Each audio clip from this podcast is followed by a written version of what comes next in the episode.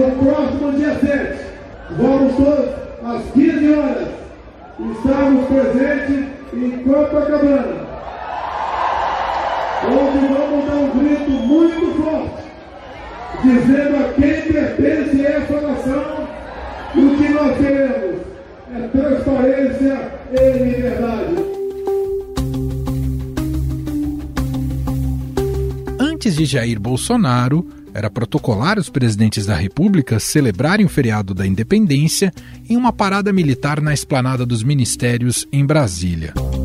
No entanto, o atual presidente vem usando essa data cívica nos últimos anos para convocar a sua militância para as ruas.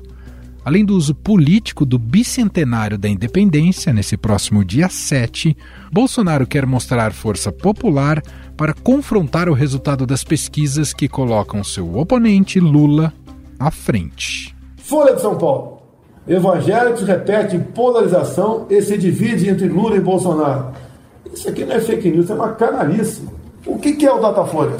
Será que o Datafolha está jogando, fazendo tabelinha com uma instituição por aí que diz que lá tudo é inexpugnável? O que está acontecendo?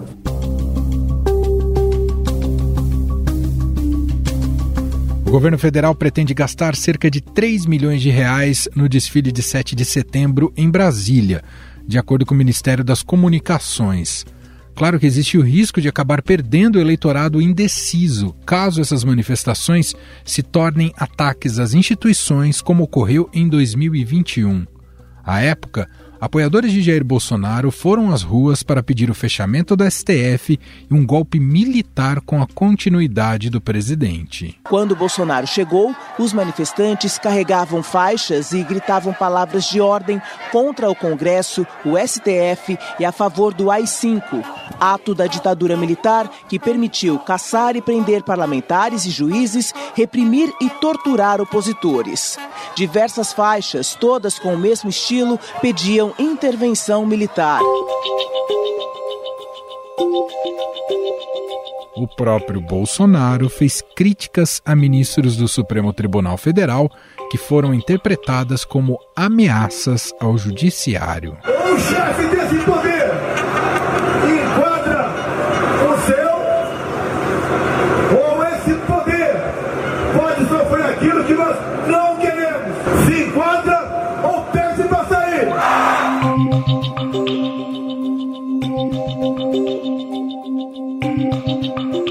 No entanto, o presidente afirmou em discurso de campanha em Vitória da Conquista, na Bahia, que não admitirá ações contra a democracia e a liberdade. Pode ter certeza, a nossa geração deixará história no Brasil. Não admitiremos qualquer ação contra a nossa democracia ou contra a nossa liberdade. Bolsonaro estará na praia de Copacabana, no Rio de Janeiro. Integrantes da campanha do candidato do PL dizem que o local vai propiciar um apoio popular maciço, pois no bairro há uma grande concentração de aposentados e militares reformados que vivem por ali, um público majoritariamente bolsonarista. Além disso, a campanha do presidente quer que as imagens do evento corram o mundo como demonstração de força popular do presidente. O Ministério da Defesa disse que no Rio de Janeiro haverá uma parada naval com desfile de navios militares na orla da cidade, ainda um show da Esquadrilha da Fumaça, salto de paraquedistas, apresentação de bandas militares e execução de salva de tiros. Um dos roteiros previstos da parada naval é que ela comece na Baía de Guanabara e passe pela praia de Copacabana. Em princípio, o desfile de veículos blindados, que estava previsto para ser realizado no centro do Rio, não deverá ocorrer e também não deverá ser transferido para Copacabana. O prefeito Eduardo Paes disse que o Exército informou que não vai desfilar na praia de Copacabana e nem no centro da cidade durante as comemorações do bicentenário da independência no dia 7 de setembro.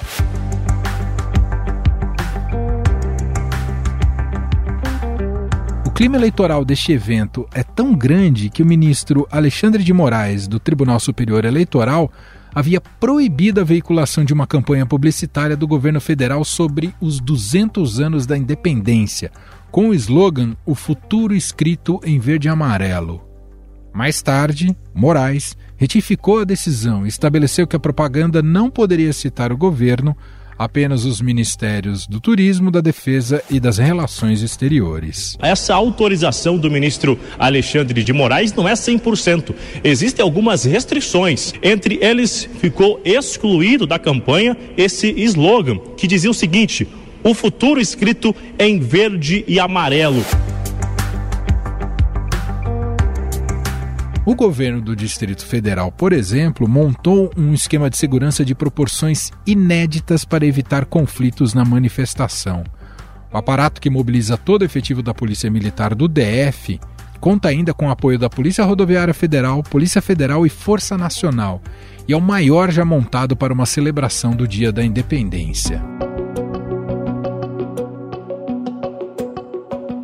A preocupação das autoridades faz sentido.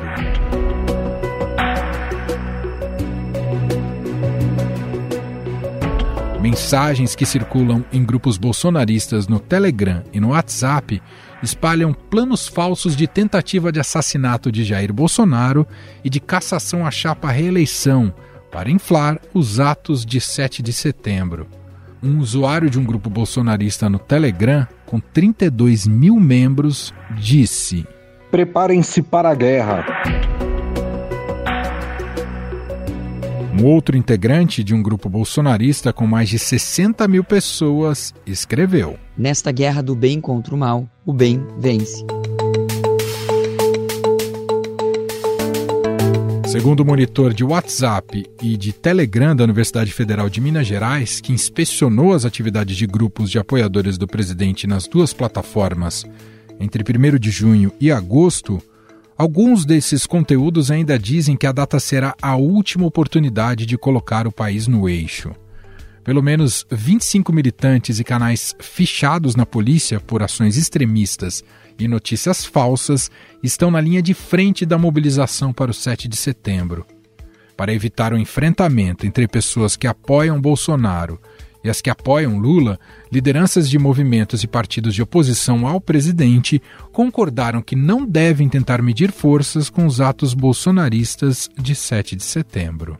A orientação do PT é que a militância não vá às ruas, nem mesmo a militância dos partidos aliados que compõem o bloco de apoio à chapa Lula-Alckmin. Claro, há uma preocupação especial com a segurança da militância, com o confronto direto com os bolsonaristas.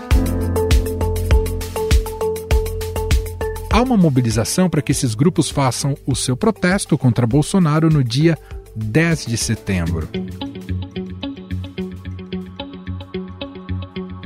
No dia em que se comemora a independência, Lula estará na região norte do país, onde participa de atos com apoiadores, principalmente no Pará. Já Ciro Gomes, do PDT, cumpre agenda em São Paulo, onde visita o Instituto Alana e conversa sobre temas ligados à infância e adolescência. Simone Tebet, do MDB, estará em Porto Alegre participando de eventos ao lado do candidato ao governo do estado, Eduardo Leite. Afinal, o que esperar desse 7 de setembro? Ele poderá ser um divisor de águas na campanha eleitoral para presidente? Sobre o assunto, vamos conversar com a doutoranda em Ciência Política pela USP e pesquisadora do Centro Brasileiro de Análise e Planejamento, SEBRAP, Lilian Sendretti. Olá, Lilian, seja muito bem-vinda e obrigado por ter aceito aqui o nosso convite.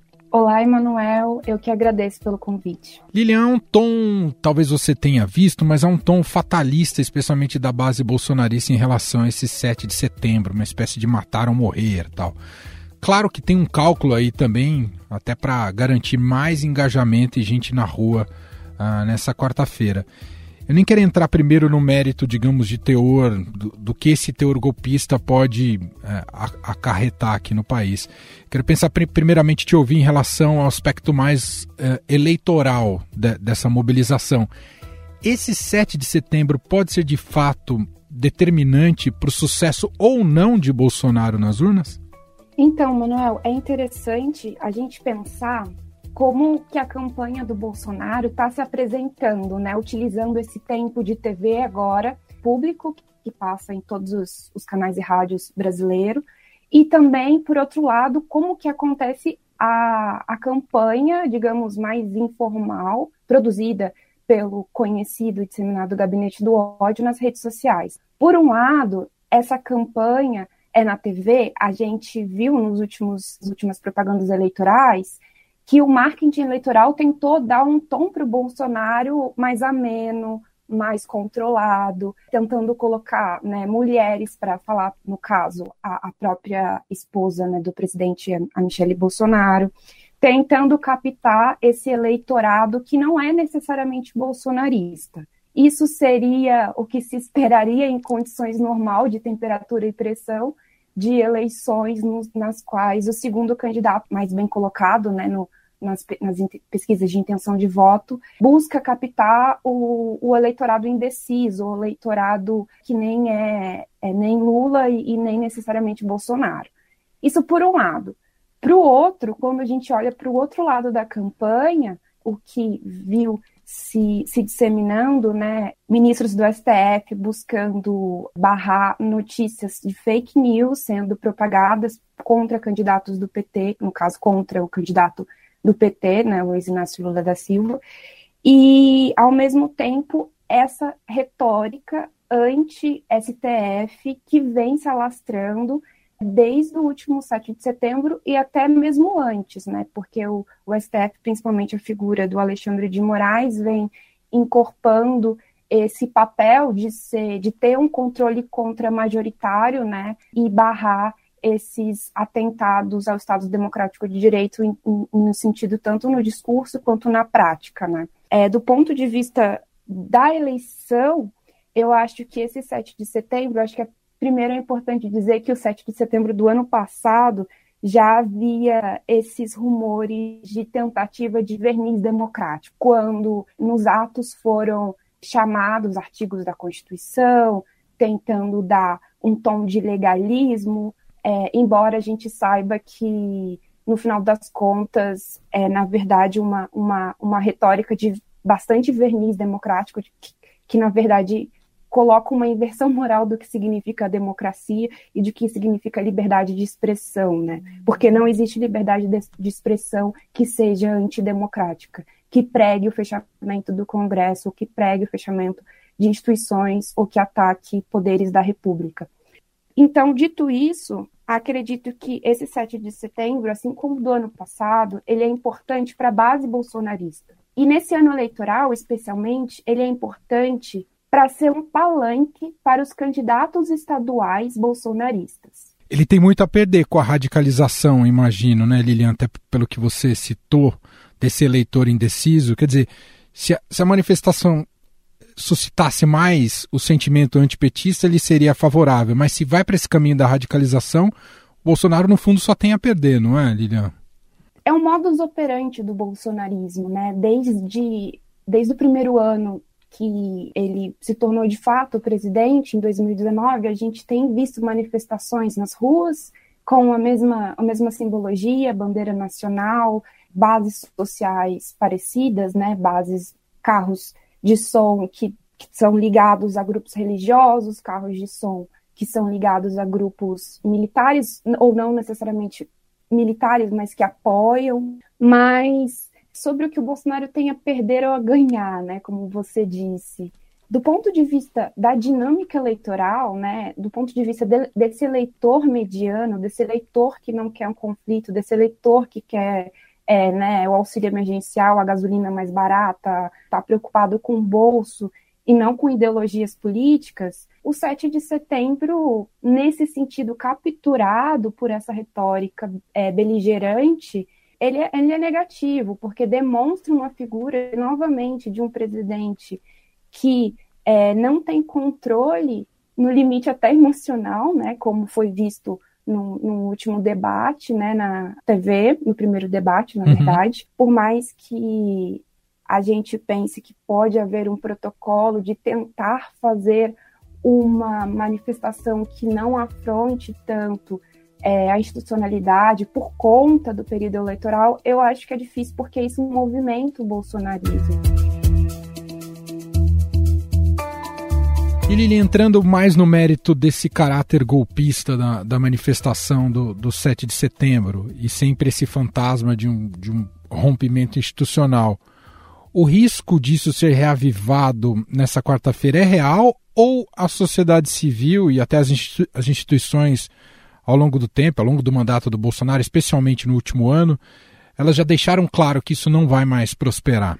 Excelente pergunta. Eu acho que não só eu, né, vários analistas vêm dizendo que os custos aumentaram muito e, e esses custos aumentaram, se a gente for pensar no, no, nos fatos, né, no, nos últimos grandes movimentos da sociedade civil brasileira de barragem dessa retórica golpista, né? A gente tem a Carta em Defesa do Estado Democrático de Direito, que atualmente tem mais de um milhão de assinaturas, que foi uma grande, é, uma significativa demonstração de união de uma frente ampla democrática. Né? Ela mostrou que a sociedade está viva, que a sociedade civil está tá pronta para defender a democracia. Por outro lado, esse custo também aumentou e ele já vinha sendo pressionado, sendo, sendo aumentado pelas ações do STF, sobretudo os inquéritos coordenados pelo Alexandre de Moraes, porque para fazer uma manifestação de rua de grande porte e, sobretudo, para dar um golpe de Estado, você precisa de recursos, financiamento e gente. E na medida em que o Alexandre de Moraes ele instaura um inquérito para investigar empresários que poderiam estar financiando atos golpistas e que, é, de acordo com reportagem, mas que também é, é de outras é, investigações que estão em, em, outros inquéritos, né, fizeram falas explicitamente golpistas, você tem aí um freio à medida que existe essa reação institucional, né, é, a esse tipo de, de atividade, você tem aí um freio, a imposição de um custo, a imposição de um constrangimento público e legal a esse tipo de ação. Né? Ela não ela não está sendo difundida sem resistência institucional, digamos assim, né? Esse receio de que se tinha no 7 de setembro do ano passado não se tem hoje. Nesse sentido, as Forças Armadas é, vão conseguir mostrar um distanciamento nesse 7 de setembro ou já estão comprometidas, visto que vão fazer toda aquela apresentação, que em tese é tradicional em todo o desfile militar do 7 de setembro, mas ao estar junto num palco que se tornou um palco político e desse tipo de manifestação, já fica comprometida essa, essa inclusive do ponto de vista simbólico, a presença das Forças Armadas? Por um certo ponto de vista, é até triste a gente pensar que o, o ano do nosso bicentenário, né, ele vem com toda essa carga né, simbólica de, de tensão em relação às conquistas que a gente, enquanto sociedade civil, foi galgando desde 1988, né? E a despeito de, de não haver né, falas, pelo menos de militares na ativa, né, endossando o 7 de setembro enquanto uma manifestação política, a gente tem toda a estrutura física, estrutura é, é, de, de, de, construção do espaço para a passeata, de construção do espaço da mobilização de rua, que com certeza será utilizada em benese da manifestação encabeçada e em defesa do presidente da República, né? E que, vale mencionar, provavelmente haverá cartazes, muito provavelmente, em relação a desrespeito a, aos ministros do STF, a corte como instituição de defesa da democracia e a própria validade das regras do jogo eleitoral, né? Para a gente fechar, Lilian, queria te ouvir sobre a reverberação dessas manifestações, né, do, dos atos do 7 de setembro na oposição, especialmente em relação ao outro candidato que lidera as pesquisas, o ex-presidente Lula. Isso deve ensejar algum tipo de reação? Ah, pensando do ponto de vista eleitoral, porque a fotografia de multidão nas ruas é sempre muito potente num período eleitoral. Você imagina uma reação nesse sentido? Isso deve uh, promover algo nesse sentido? Por um lado, acredito que, principalmente, o candidato que está liderando as pesquisas, imagino que vai reforçar a sua defesa à democracia. E os outros candidatos também o farão, pelo menos aqueles que não comungam de, de retóricas alvitantes da democracia. Um deles até já foi retirado da, da campanha, né? Que ele era só, na verdade, um, um outro palanque para Bolsonaro, que era o, o Roberto Jefferson. Sim. Mas vamos ver qual vai ser a reação da sociedade civil em relação a esse, a esse 7 de setembro. Quando a gente olha para o ano passado, né, o que a gente teve foi de imediato uma reação da direita, mas da direita democrática, né, uhum. que, que foi o grande catalisador de 2015, 2014, né, na figura do, do grupo do MBL, mas que, como foi visto, foi um grande fracasso aquela manifestação no dia 8 de setembro, se eu não me engano, é, em que não conseguiu mobilizar pessoas suficientes para estarem na rua e nem figuras proeminentes na, na política brasileira até compareceram naquela época, proeminentes como naquela época ainda era candidato, né, uhum. o João Dória, mas a manifestação não vingou, virou até motivo de, de chacota nos grupos é, bolsonaristas. E não houve uma reação nas ruas à esquerda, assim como não tem havido uma reação, digamos, de, de grande porte, assim,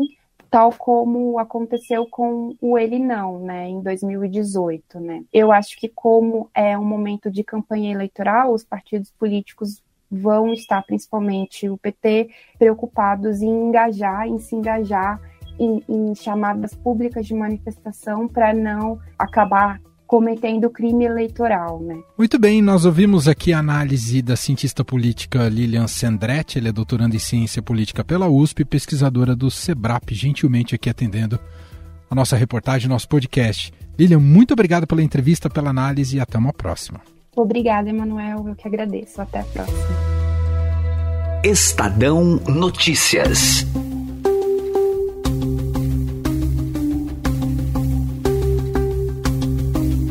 E este foi o Estadão Notícias de hoje, terça-feira, 6 de setembro de 2022. A apresentação foi minha, Emanuel Bonfim. Na produção, edição e roteiro, Gustavo Lopes, Jefferson Perleberg, Gabriela Forte e Letícia Pili. A montagem é de Moacir Biasi. O nosso e-mail é podcast@estadão.com. Um abraço para você e até mais.